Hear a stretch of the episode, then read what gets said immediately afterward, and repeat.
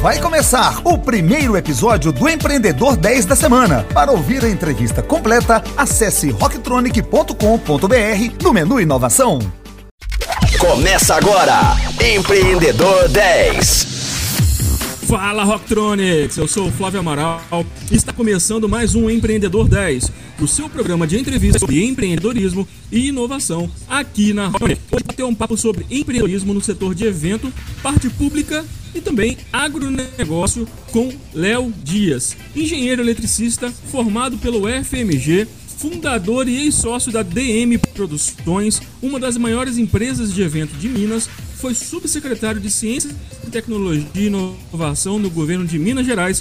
Hoje é CEO do Novo Agro Ventures, um fundo de investimento em startups com soluções para o agronegócio. Léo, queria te agradecer muito pela participação em nosso programa.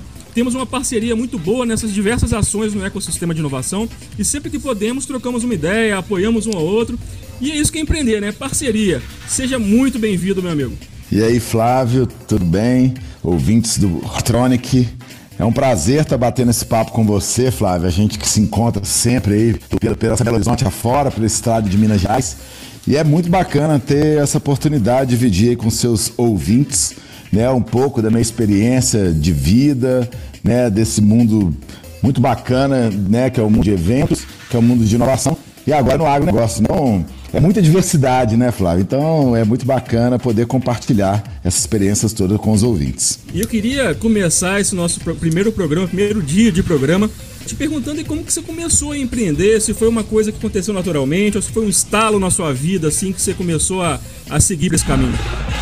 Então, Flávio, na verdade eu sou, né, costumo dizer que sou uma aberração da natureza, né? Eu sou de uma família muito tradicional, né? Meu pai foi funcionário de carreira da Telemig, é o primeiro emprego e o último, né? Aposentou lá. Minha mãe era dona de casa, e eu resolvi empreender por acaso. Eu fazia, como você disse aí, né? Eu sou formado em engenharia elétrica na UFMG. Minha turma mais ou menos, né? Só masculina e eu, eu era presidente da comissão de formatura.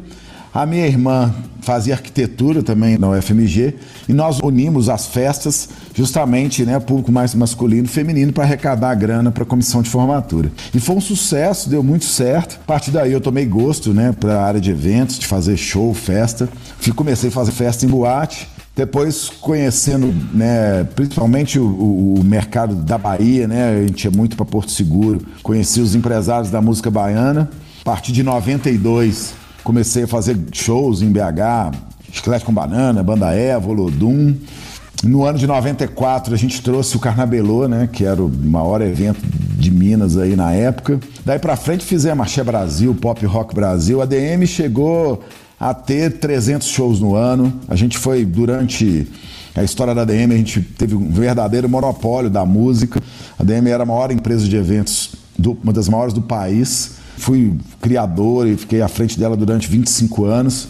A gente realmente marcou geração, tem muita história, muita gente casou, namorou no nosso, no nosso, nos nossos eventos. E em 2014, 13, eu resolvi vender, vender minha empresa e esse foi o ciclo sim do meu início, né? Com muito aprendizado cheguei a, a quebrar umas duas vezes, né, de dar tudo errado e de recomeçar de novo, mas muito com muito aprendizado, com equipe muito boa, né, fazendo um trabalho sério. Então a vida de empreendedor começou desse jeito, por acaso, uma brincadeira e depois virou brincadeira de gente grande. Então sua faculdade também serviu para aprender um pouco mais sobre empreendedorismo. E você que atua na iniciativa privada e já teve passagem pelo poder público como subsecretário de Ciência e Tecnologia do, do, governo de Minas Gerais, conta pra gente a sua visão sobre o ecossistema de inovação. Quais são os pontos positivos e o que, que nós precisamos melhorar? Então, esse momento da minha vida é muito legal, né? Logo depois que eu vendi a DM, eu estava num período sabático. E aí no ano de 2015, 15, né, eu recebi o convite para, né, na verdade eu, eu não sou político, sempre fui empresário, mas eu recebi um convite muito legal de assumir como subsecretário de Ciência, Tecnologia e Inovação do governo de Minas. E aí é bacana, Flávio, porque eu não tinha nenhuma vivência nessa área e foi onde eu tive é, contato com as startups, né? Fui liderei durante esse período três rodadas do CID, né, que é o programa de aceleração de startup. Criamos vários programas estruturantes para fomentar o ecossistema mineiro de inovação, né? Eu fui o líder desse movimento durante quatro anos. BH, Minas Gerais, realmente tem um cenário muito legal de inovação. Tem o Valley, que é uma das principais comunidades de startup do Brasil. O interior de Minas tem mais de 50 comunidades de startups também que foram formadas nesse período. E o que, que, é o nosso desafio? O que, que é o nosso grande é, é, gap que a gente tem hoje no ciclo de inovação?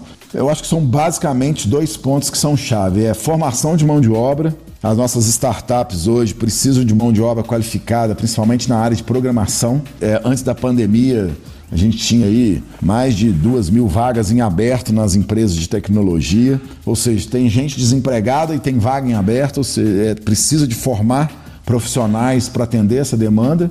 E o outro gap a gente tem muitas empresas, muitas startups, muitos programas de aceleração, mas falta é, o investimento anjo, né? É aquele investimento, né? O brasileiro não tem cultura de fazer investimento em empresa, ainda mais startup que é empresa de risco. Né? Então eu acredito que o momento hoje do país que deixar o dinheiro no banco já não está rendendo juros e correções monetárias como já renderam no passado, pode ser um momento aí da gente reverter esse cenário negativo que o brasileiro não investe em empresa de tecnologia, porque agora não está valendo mais a pena de deixar o dinheiro no banco e vai começar a investir em startup. Então, os, as grandes maiores necessidades do ecossistema mineiro. E não é só mineiro, não, nacional. É formação de mão de obra e investimento anjo, né? Que é aquele empresário que chega apoia um projeto iniciante e esse projeto vira uma empresa. Aí tem outros gargalos, mas esses para mim são os principais. Léo, nosso programa de hoje está chegando ao fim, mas Rocktronics, esperem aí que tem muita história para essa semana. Esse cara aí tem muita